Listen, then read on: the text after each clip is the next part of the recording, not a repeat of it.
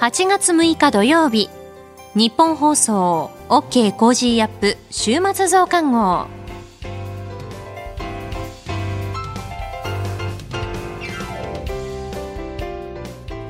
ニッポン放送アナウンサーの新行市佳です。 OK! Cozy up! 週末増刊号。今週の放送でセレクトした聞きどころ今後のニュースの予定を紹介していくプログラムです。番組の後半は Cozy up! コメンテーターがゲストと対談するコーナー。今月はジャーナリストの有本香さんと麗澤大学客員教授の西岡力さんです。今週もお付き合いください。今週取り上げたニュースですが来年度予算の概算要求基本方針が決定。日本とアメリカが経済版2プラス2の初会合を開催。安倍元総理大臣の追悼演説先送りへ。臨時国会召集。原発処理水海洋放出施設の建設、福島県が了解。アメリカペロシ下院議長、台湾の蔡英文総統と会談。ロシアがサハリン2の新たな運営会社の設立を決定。中国が弾道ミサイル11発を発射。日本の EEZ に5発落下、こういったニュースを取り上げました。今週の聞きどころ、ジャーナリストの佐々木俊直さんに解説していただいた原発処理水海洋放出施設の建設、福島県などが了解というニュースです。それでは今週のプレイバック。原発処理水海洋放出施設の建設、福島県などが了承。東京電力福島第一原子力発電所にたまり続ける。トリチウムなどの放射性物質を含む処理水を海に放出する東京電力の計画をめぐって福島県と地元の大熊町双葉町は昨日東京電力の小早川社長に対し放出に使われる施設の建設を了解することを伝えました。えー、昨日の夕方、福島の内堀知事と大熊双葉、それぞれの町長が県庁で、えー、東電の小早川社長と面会をしたということです。もうこれ完全に科学的には決着がついてる話にもかかわらず、いまだに風評被害がですね、続いていて問題が終わらないっていうのはもうちょっとね、怒りしかないですね、僕はね。基本的には、えー、トリチウムっていうのはそもそも海中にもたくさん存在していて、はい、えー、他の国の原発もすべて海に流している、はい、韓国や中国、韓国かな、はなんか流すなって言ってるけど、韓国の原発だって流してる、えー、でト、トリチウムはそもそも体内に蓄積しないですね、えー、蓄積しないからこそろ過できないので、はい、このアルプスっていうね、その核、うん、多学除去。あの除去設備でも除去できないってことなんですよね。で、こんだけ言ってんだけど、いまだになんかね、汚染水で汚れてるだってね、言い続けてるメディアとか、はい、えー、政治家の人たちがいてですね、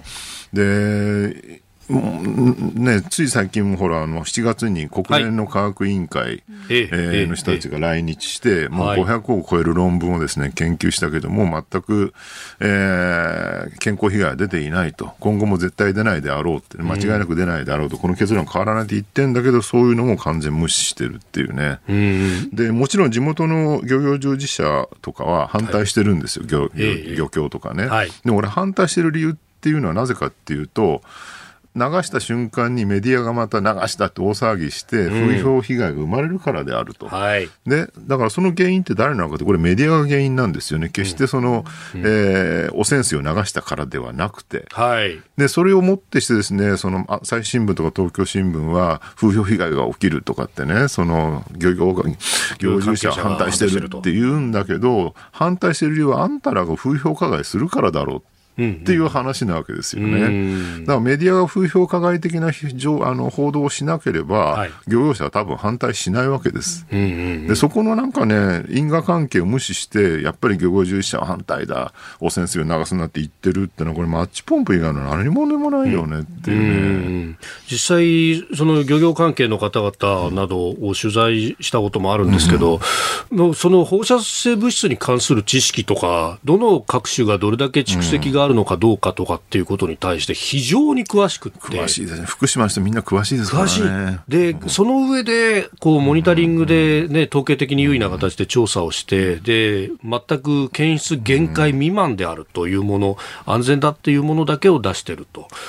その辺も含めて分かった上で、でもそこまでやっても、こう、風評被害が出ちゃうから俺たちは恐れてるんだって話ですよね。うん、だそこのメディアが実は介在してるんだっていうね。うん、だから、えー、その処理水を流す漁業従事者が反対って、このまるでその2社ね、はい、東電国とその漁業者の2社しかいないかのようにメディアは報じてるんだけど、その間にもう一個メディアっていう自分たちそのものの存在がどういうふうに関与してるかってことを全く無視して報じてるわけですよ。自分たちがね、まるで当事者じゃないかのように報じちゃってるんだけど、そこがおかしいわけですよね。で、なおかつなんか地元で漁業従事者で反対してる人って必ず一人の漁師さんが出てくるんだけど、うん、どのメディアもその人しか出さないっていうね、うん、じゃあ一般の漁業従事者はどういう思いでこれに反対してるのか、それは実はメディアがね、報じるからだってことを言ってることは一切報じないって、これおかしな構図ですよね、やっぱりね。もうね、ずっと思い続けたけど、メディアってね、はい、第三者じゃないんですよ。ね、なんか僕らが新聞記者時代もね、もなんか第三者としてね、はい、当事者じゃない人間として取材して書くことに意味があるんだって散々言われたんだけど、でもなんか書いたことによって世の中が変わるとしたら、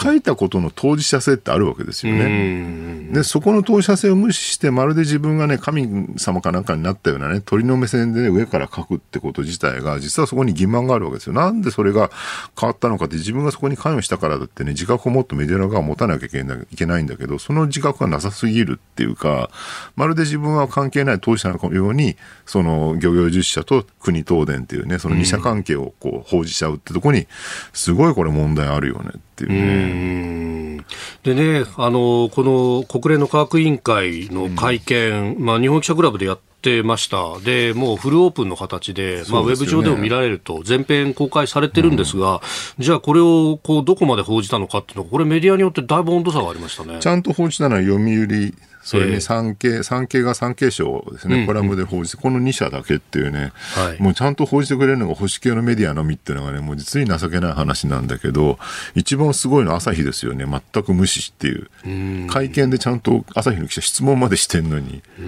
まあもちろんね、その国連科学院のこの発表自体はだいぶ、えっ、ー、と、1、2年前でしたそうですね。去年の3月に公表した、ね、去年ですよね。まあただコロナがあったんで、なかなか来日ができなかったという、ね、それ改めて来日で説明したっていう意味では、その当時の発表から新しい事実は追加はないっていう、その言い訳はできるのかもしれないんだけど、はい、こんだけ記者会見やってね、大きな話で全く、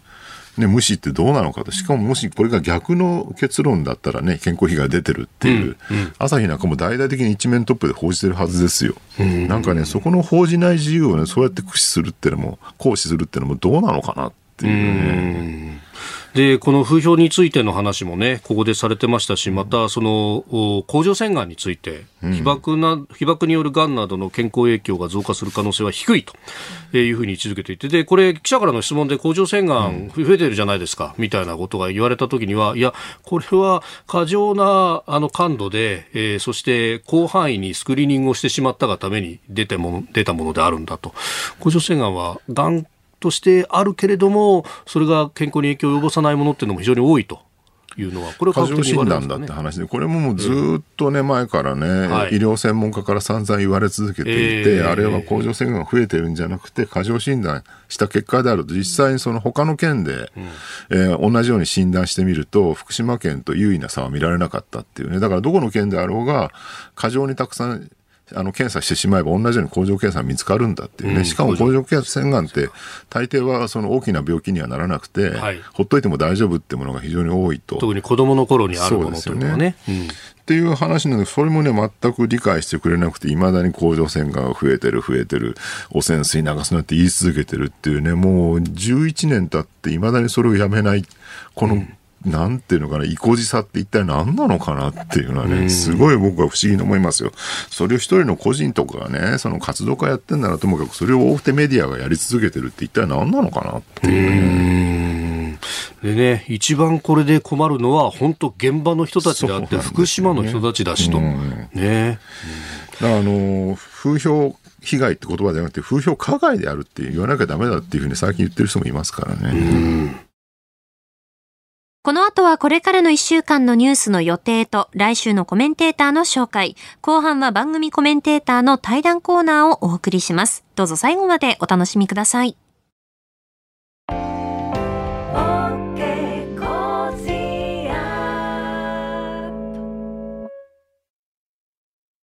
自分よし、相手よし、第三者よし。この三方よしの考え方は、より良い人生を築くための重要な指針です。モラロジー道徳教育財団は、ビジネスリーダーのための経営誌、月刊三方よし経営を発刊。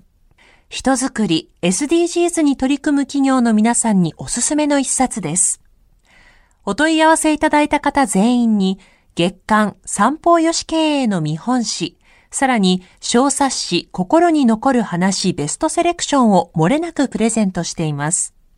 詳しくはニッポン放送のホームページ内のバナーをクリック。創立96年、道徳で人と社会を幸せに。公益財団法人、モラロジー道徳教育財団。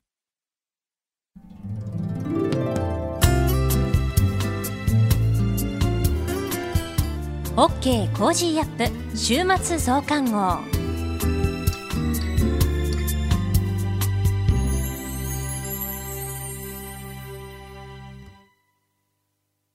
ニッポン放送アナウンサーの新行市佳がお送りしています。 OK! Cozy up! 週末増刊号。いよいよお盆休みに突入しますね。えー、お聞きのあなたは夏の予定立てましたでしょうか、えー、私はまだ立てていなくてですね、どうしようかなというところなんですが、明治安田生命の夏に関するアンケート調査の結果が7月末に発表されていまして、こちら見てみますと、今年の夏に外出する人は去年のおよそ1.4倍にになっていまして、外出する人の過ごし方1位は国内旅行でした。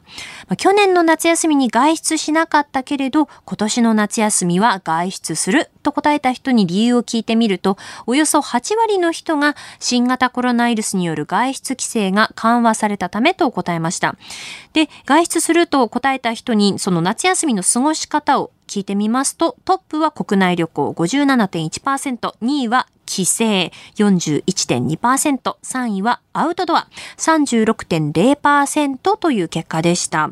一方で今年の夏の帰省予定を聞いたところ、帰省すると回答した人は34.7%と、去年がですね、18.6%でしたので、およそ2倍になったんですね。コロナ禍による外出自粛などの影響で、遠方へ帰省しにくかったために、今年の夏は遠方への帰省予定者が増える傾向になるのではないかという調査結果でした。実際に帰省したり、どんなお出かけの予定を立てているのか、日本放送小永井和穂アナウンサーが有楽町の駅前で取材をしました。旅行、帰省のご予定もし、もしかもう行ったっていうのは？全くないんです。ちょうど今夏休みなんですけど、特に帰省はない、しないです。学生さんでいらっしゃいます。あそうです。大学生で。かれこれ3年ぐらい帰れてないですね。僕ん家富山にあります。今年の夏また帰れないかっていう。あの遠出旅行のご予定というのは今ありございますか？ゴルフをしているのでゴルフを兼ねて泊まりながらちょっと高原の方にちょっと様子見てます。ちょっと判断がやっぱ政府も難しいんだなあのその時にあった対処していっていただければいいかなと。大学1年生です。家族で1日だけ日帰りで近場でって感じですね。友人とかとこうなんか旅行とかそういったの迷ってまだ迷ってます。迷ってる理由っていうのはコロナとかやっぱ。あそうですね。コロナとか。帰省とかあとはご旅行とかのご予定というのは？いやないですもうちょっと収まってからと思ってるうちにこうなっちゃいました。あの前回、はい、ご旅行されたのっていつぐらいですか？あすごい前。コロナの前ですよ。5歳。5歳。外でキャンプやりたい。キャンプの予定というのは？コロナ増えてきちゃったのでちょっと一旦外に出ない方があまりいいのかなとは思いましたね、はいえー、小永井和穂アナウンサーはおよそ10組にこの夏のお出かけ、帰省の予定について質問をしてきたということなんですけれども、お聞きいただいたように、予定は立てているんだけれども、まだ決めかねているという人であったり、悩んでいる人が多い印象でしたね。えー、今年の夏、どのように過ごすか、ぜひ、あの番組にメールやツイッターなどでお寄せください。メールアドレスは、 cozy アットマーク 1242.com。ツイッターはハッシュタグコージー1242です。続いてはこれからのニュースの予定を紹介します。8月7日日曜日、7月の中国貿易統計発表。長野県知事選投開票。コロンビア大統領にグスタボ・ペトロ氏就任。8月8日月曜日、7月の景気ウォッチャー調査発表。2022年上半期と6月の国際収支発表。安倍元総理銃撃事件から1ヶ月。8月9日火曜日、定例閣議。長崎原爆犠牲者慰霊平和記念式典開催。ケニア大統領選。8月10日水曜日、7月の企業物価指数発表。7月のアメリカ消費者物価指数 CPI 発表。7月の中国消費者物価指数と卸売物価指数発表。8月11日木曜日、香川県知事選告示。お盆の JR 各社の新幹線、高速道路、航空2社の下り混雑ピーク。8月12日金曜日、定例閣議。小池知事定例会見。日航機墜落事故から37年。続いては来週のコメンテーターのラインナップを紹介します。8月8日月曜日、評論家の宮崎哲也さん。8日火曜日、経済アナリストのジョセフ・クラフトさん。10日水曜日、数量政策学者の高橋洋一さん。11日木曜日、ジャーナリストの鈴木哲夫さん。12日金曜日、外交評論家で内閣官房参与の三宅邦彦さんです。コメンテーターの皆さんは6時台からの登場、ニュース解説をしていただきます。飯田浩二の OK Cozy up、ぜひお聞きください。この後は Cozy up コメンテーターがゲストと対談するコーナー。今月はジャーナリストの有本香さんと麗澤大学客員教授の西岡努さんです。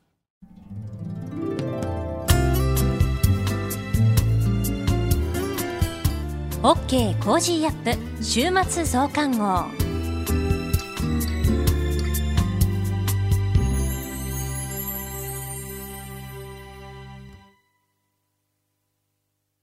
道徳って何だろう？思いやりって必要なの？その答えは道徳を考える月刊誌ニューモラルにあります。今や日本人の道徳力は世界からも大注目。さああなたも道徳を学びませんか？お問い合わせいただいた方全員に月刊ニューモラル、さらに小冊子心に残る話ベストセレクションを漏れなくプレゼントしています。月刊ニューモラルは創刊50年。日々の出来事をテーマに人間力が豊かになるエピソードが満載です。詳しくは日本放送ホームページ内のバナーをクリック。道徳で人と社会を幸せに。公益財団法人、モラロジー道徳教育財団。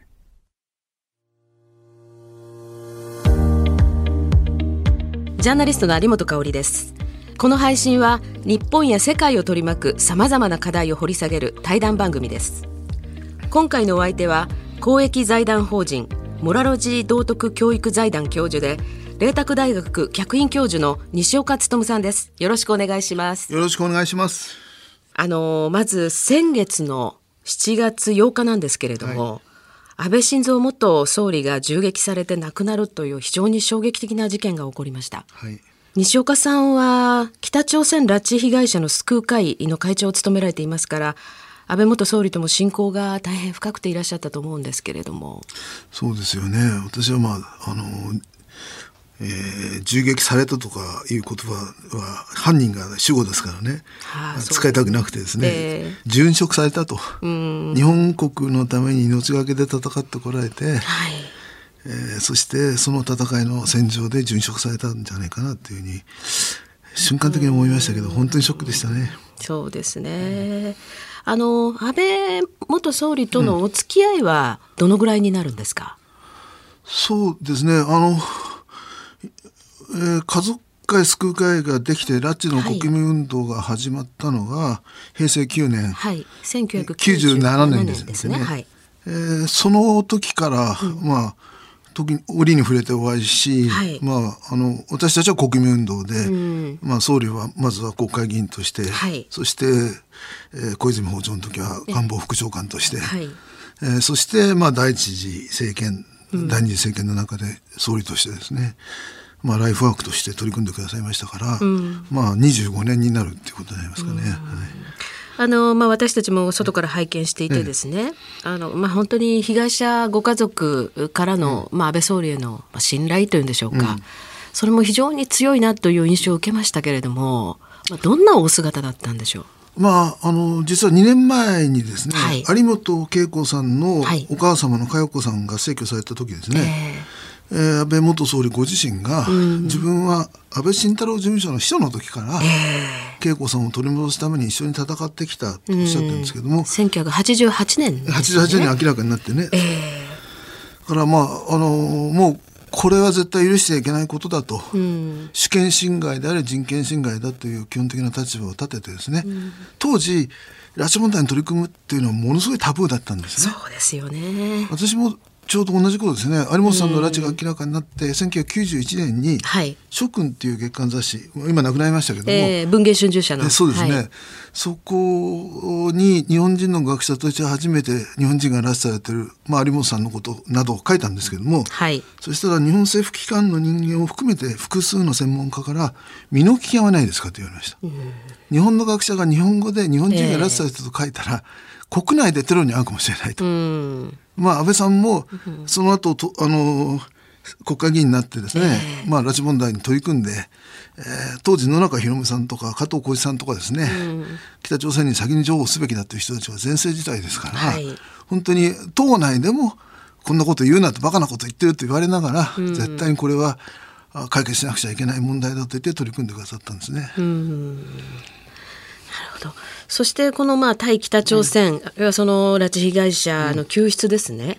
まあ、こういうことについて安倍元総理は非常に強い思いがあるなということは私たちも感じておりましたけれども、うん、特にですね非常にその政治家として強い決意をされているということを感じた場面なんていうのはありますでしょうか、まあ、もうきりがないんですけどそれもですね、えー、まあ、一番ですねあの功績、まあ、いっぱい功績ありますけど、2つだけ挙げさせてください。1つはですね、えー、2002年の9月17日に、はい。えー、小泉訪朝がありましたよね、えー、その時安倍総理は一緒についていかれたんですけれども、あのその時ですねあの田中金アジア局長が主導する外務省は、家族に対して、うん、まあ、横田さんたちご両親に対してですね、えー、お宅の娘さんは亡くなっています、はい、そうでした、ね、断定形で伝えたんです、えー、でマスコミも死亡って書いたんです、はい、で遺族って書いたんです、えー、でところが9月の18日の朝ね、うん、安倍さんが多分政府の説明と別途ね、うん、あの官房副長官として独自に、えー我々のホテルに朝来てくれたんです、うん、出勤する前に家族に報告したいと、うん、そしてそこでいや平壌では確認作業をしてません。なるほど。という重大な事実を教えてくれたんですね。それで私たちはあの緊急記者会見開いて、死亡者と言わないでください。はい、死亡と言われた被害者と言ってくださいと、遺族と言わないでください。家族と言ってください。ということが言えたんですね。はい、外当時の外務省は拉致問題は死んだということで棚上げにして、国交正常化に進もうということだったので、はい、本当に危なかったんですけど、それを踏みとどまらせてくれたのは安倍さんだったし、それから私たちはですねあの1997年平成9年に運動して始めてから拉致は重大問題だから国政の最優先課題にして、はい、そして政府の中に専門部署を作れという要求を出してたんです、はい、小泉訪朝の後もそれは叶わなかったんです、うん、それを叶えてくれたのは第一次安倍政権なんですね、うん、2006年安倍さんが総理になったらすぐ拉致担当大臣を置きあそうでしたね、はい、そして全閣僚がメンバーの拉致対策本部、はい、総理大臣が本部長です、はい、を設置して、えー、そして外務省の外に、はい、内閣官房に拉致対策本部事務局を置いたんです、はい、我々も外務省の外に置いてほしいと言いましたけども、はい、そこに入ったのは中山京子さんなんですよ。あのそういう体制を作ってくれたのも安倍さんでだから今は政府の中に拉致大臣がいるのは当たり前だ当たり前っていう。で総理大臣はみんなブルーリボンバッジつけてるのは当たり前だってありましたけど、はい、それがですねめぐみさんの拉致の45年でいうと後ろの15年だけなんですね。安倍さんが第一次政権で政権取った後からできたんです、はい、それも作ってくれたのは安倍さんですね。まあ、あのそれ以外にもですね、うん、まあ、いろんな思い出があると思いますけれども、うん、あのまあ、最近といいますか、うん、えー、トランプ大統領の時代にも、だいぶあのご家族とのですね面会の場面やなんかで、うん、まあ、私たちも非常に印象に残りました、うん、それからあのトランプ大統領にこの拉致問題を相当安倍さんが熱心に解いてですねご理解をいただいて、うん、そして金正恩との会談の場でも、おまあ、話題に挙げたということありましたけれどもこの辺りで何か思い出されることありますか、まああのー、安倍さんの救出戦略私たちの戦略と一緒なんですけれども、えー先圧力後交渉なんですね。えであの実はですねえー、でもその圧力をかけるときには同盟国のアメリカと足並みを揃えなきゃ絶対ダメだ、ということで安倍さんはトランプ大統領が当選した後ですね、はい、最初にゴルフ行った時に、えー、カートの中でずっと拉致だけ話したんだと。西岡君ね拉致あのゴルフっていうのは遊んでるように見えるけどね。カートの中でずっと喋るんだと。アメリカ人拉致まで全部言ってやってよという話を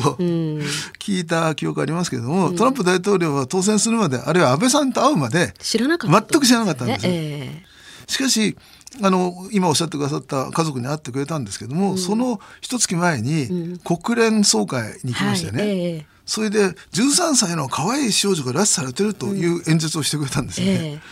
普通あの自国の問題を言うんですよね。うん、そうですね。日本の総理が拉致を言うのは分かるけど、えー、横田めぐみさんのことをアメリカの大統領が言ってくれたと、うん、まあ、そこまで安倍さんがトランプ大統領を説得したってことがあるんですけども一方ですねトランプ大統領も計算があるわけです。はい、トランプ大統領の国益はあ北朝鮮に核ミサイルをやめさせるってことですね。はい、だから強い圧力をかけた後えー、金正恩は安倍さんではなくてトランプ大統領を先の対話の相手に選んだんですね、はい。えー、その時トランプ大統領はシンガポールで1回、うん、ハノイで2回拉致問題を取り上げたんですけれども、えーはい、ハノイでのことについて実はホワイトハウスで我々も詳しく聞いたんですね、えー、最初の1対1の会談で、うん、トランプ大統領が取り上げたら金正恩は話をずらしてごまかしたと。うんでその後ですね少人数の夕食会になった、はい、そこでもう一回トランプ大統領出したんですよ。でその時に意味のある回答をしたというふうにホワイトハウスの高官は私たちに教えてくれました。ただしそのワーディング中身はいくら家族でも教えられませんと、はい、ただし安倍さんには全部教えてありますよってことだったんです。よ。何かというとですねトランプ大統領は金正恩に核ミサイル全部やめなさいと。そしたら明るい未来がありますよと言って、はい、わざわざビデオを作ってですこれ見ろと、こんな明るい挑戦なんですよって見せたりしたんですね。しかしトランプ大統領は核をやめたら制裁は解除するけれども、支援はしないと、アメリカはしないと言ってたんです。どこがするかと言ったら心臓はすると言ってると、えー、韓国にしたように、うん、えー、国交正常化にの時に、えー、請求権資金を払うという準備はあると言ってる、うん、しかし心臓は拉致を認めなきゃ絶対に払わないと言ってんだぞと、えー、トランプ大統領はアメリカは予算は国会議会が決めるのでね、うん、いくら核をやめてもあのような一党一党独裁国家に大規模な経済支援できないわけです、はい、仕組みとして。えーしかし心臓はやると言ってると、うんうん、ただし拉致をだぞということを言ってだから拉致を含めて核と拉致で取引しようということをトランプ大統領は金正恩に言ったと、うん、でもその取引に拉致を入れ込むことに成功してたわけですね。えー、あのそういうことをや,、やってもらってだからあの時金正恩氏があのトランプ大統領を騙してですね、ええ、ネーヘンの核施設が全部ですとこれは全部廃棄しますと言ったから、うん、まあ、シンガポールで決裂したんですけれども、うん、実は地下にも別の核施設があると。それをアメリカは掴んでいたのでね、はい、決裂してしまったんですけど金正恩氏が地下核工場まで含めてえー、廃棄すると言ってたらですね多分安倍法長になったと思います、はい、解決に一番近づいた時ですね。そうでしたね、うん、あのまあ、トランプ大統領と、うん、まあ、キム・ジョン、うん、氏がですね、まあ、初めて会談したのはシンガポールで2018年、うん、まあ、私たちも現地に実は行ったんですね。あのこの日本放送のクルーも行っていました。それでその前の年に、あの国連総会でですね安倍総理が演説をされた、でその時に、まあ、私も非常に印象的だったのは、まあ、日本の首脳があの演説する場合でもですね、もうちょっといろんなテーマを話すというのが通例なのに、もう拉致問題をのみを強調する非常に印象的な演説だったと思うんですね。でそれによって、まあ、各国が、えー、制裁という流れになって、まあ、ロシアやあの時は中国も、えー、制裁に一応賛同したということだったんですけどこうしたそのまず圧力そして対話というか、まあ交渉というんでしょうかね、こういう流れすらもほとんど日本の政治家で考えられるあるいは実行できる人っていうのはいなかったんじゃないかと思だから私私はですね、えー、あの安倍さんの国連演説を聞いてですね、えー、これは安倍ドクトリンだと。そうです、ね、北朝鮮政策をどうすべきか過去のですね、えー、ずっと全部経緯をお話になってましたね、あの村山政権の時からですね、はい、あのえー、核開発が最初の時、えー、ジュネーブ合意など全部、あの二十何年間のことを引いてですね、はい、先に譲歩したらダメなんだと、うん、北朝鮮は強い圧力があって初めて交渉に応じるんだということを説得力を持って言ったんですよね。うん、拉致問題だけじゃなくて北朝鮮についてえー、その全部の演説を使ったわけですね。はい、でその肝は圧力が必要だと、うん、北朝鮮を動かすのには圧力だと、はい、先に支援をしたら全部食い逃げされて終わったと、うん、過去の失敗事例を全部列挙されてましたね、うん、日本も失敗したんですね、えー、そうですね。アメリカも失敗したんです、はい。えー。で先圧力だと、うん、圧力をかけて交渉の場に引き出してそこで取引が初めて成立するんだと、いうことを言って今有本さんおっしゃった通り国連であの世界最強の今まで史上最強の制裁がかかってる、はい、今その制裁は効いてます。うんまあそうした、うん、あの安倍元総理がまあ残されたことあるいはそのまあ今後ですね、えー、どんなふうにこの拉致問題に取り組んで、うん、えー、西岡さん自身いらっしゃるのかということをまた伺っていきたいと思います。今月は公益財団法人モラロジー道徳教育財団教授で麗澤大学客員教授の西岡努さんにお話を伺っています。次回もよろしくお願いいたします。よろしくお願いいたします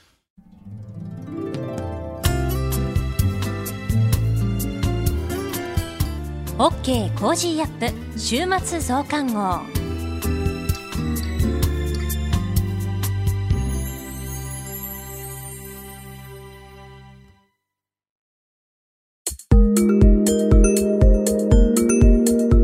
オッケーコージーアップ週末増刊号。毎月最初の週には、アレス投資顧問株式会社代表取締役の安倍隆さんに登場いただきまして、世界情勢や関連する話題とともに注目の銘柄について深掘り解説をしていただきます。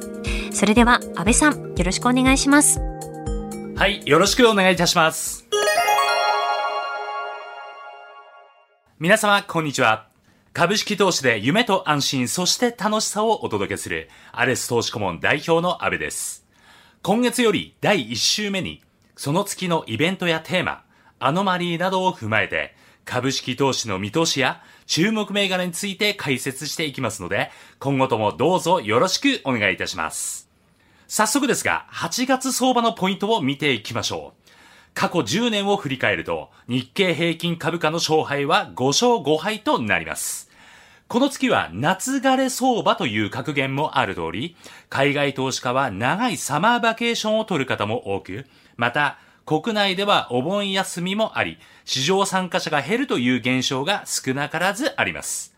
となると、動きが低調となる可能性が予想される方もいますが、逆に市場参加者が少ない分、投機筋や短期筋が先物取引などを利用して相場が乱高下する傾向もありますので、急激な動きにも対応できるよう余裕を持った投資を心がけていきましょう。また、今月は決算発表が月の中旬まで出てきます。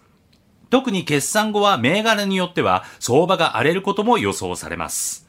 保有している銘柄の決算発表日、決算予想、現状の株価、需給関係などを再度チェックし、決算内容を現状の相場に織り込んでいるかどうかを見極めていきたいところです。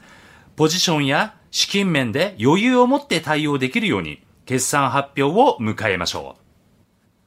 それでは今月のテーマ株に参りましょう。米国のペロシ下院議長が台湾を訪問し、台湾の蔡ユンメン総統と会談したことにより、今後米中の対立はさらに激化することが予想され、地政学的リスクによる全体相場の乱高下も視野に入れていく必要性が出てきております。台湾といえば、半導体製造メーカーの TSMC は、世界のトッププレイヤーですが、台湾誘致となれば、世界的な半導体需給はさらに逼迫が予想されます。そんな中、米国の主要な半導体関連銘柄で構成された株価指数である、ソックス指数は、ここに来て切り返しの動きを見せ始めております。そこで今回は半導体企業である4062イビデンを注目してみます。同社は IC パッケージ基板、スマホ用のプリント配線板を提供する企業で、米インテル向け販売が全体の4割強となります。8月2日発表の23年3月期第一四半期決算では、パソコン市場において、テレワークやオンライン教育向け及び OS 更新に伴う切り替え需要は一巡したものの、データセンター向けを中心としたサーバー市場が堅調に推移し、全体として成長傾向で推移し、売上高は983億1800万円と前年同期に比べ59億8200万円、6.5%増加。営業利益は180億8900万円と前年同期に比べ23億6600万円、15.1%増加となり、5カ年計画である中期経営計画の目標達成に向けて順調に推移しています。また、通期想定為替レートは120円を想定しており、足元の円安メリットを受けやすい環境が続いています。さらに、経済産業省は昨年 TSMC の日本拠点への支援を決定しておりますが、パートナー企業には同社も名を連ねておりますので、台湾有事が顕在化した際には、半導体サプライチェーンにおいて日本拠点と同社の優位性につながる可能性もありそうです。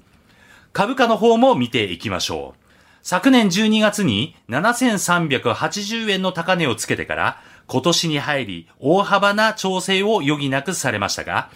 高値から半年が経過し、信用期日到来からの改ざんの整理も進み、時給は改善されつつあります。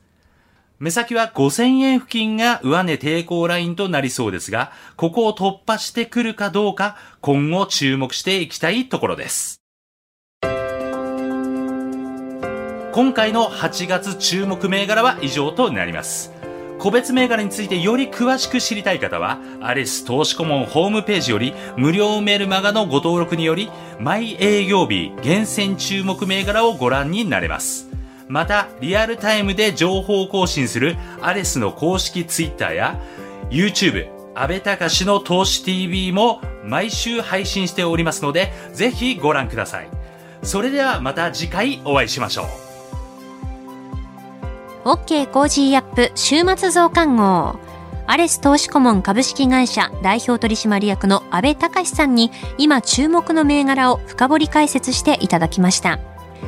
あなたと一緒に作るニュース番組、ニッポン放送飯田浩二の OK Cozy up。平日月曜日から金曜日朝6時から8時までの生放送でお届けしています。ぜひ FM 放送、AM 放送はもちろん、 radiko や radiko のタイムフリーでもお楽しみください。OK Cozy up 週末増刊号。ここまでのお相手はニッポン放送アナウンサーの新行市佳でした。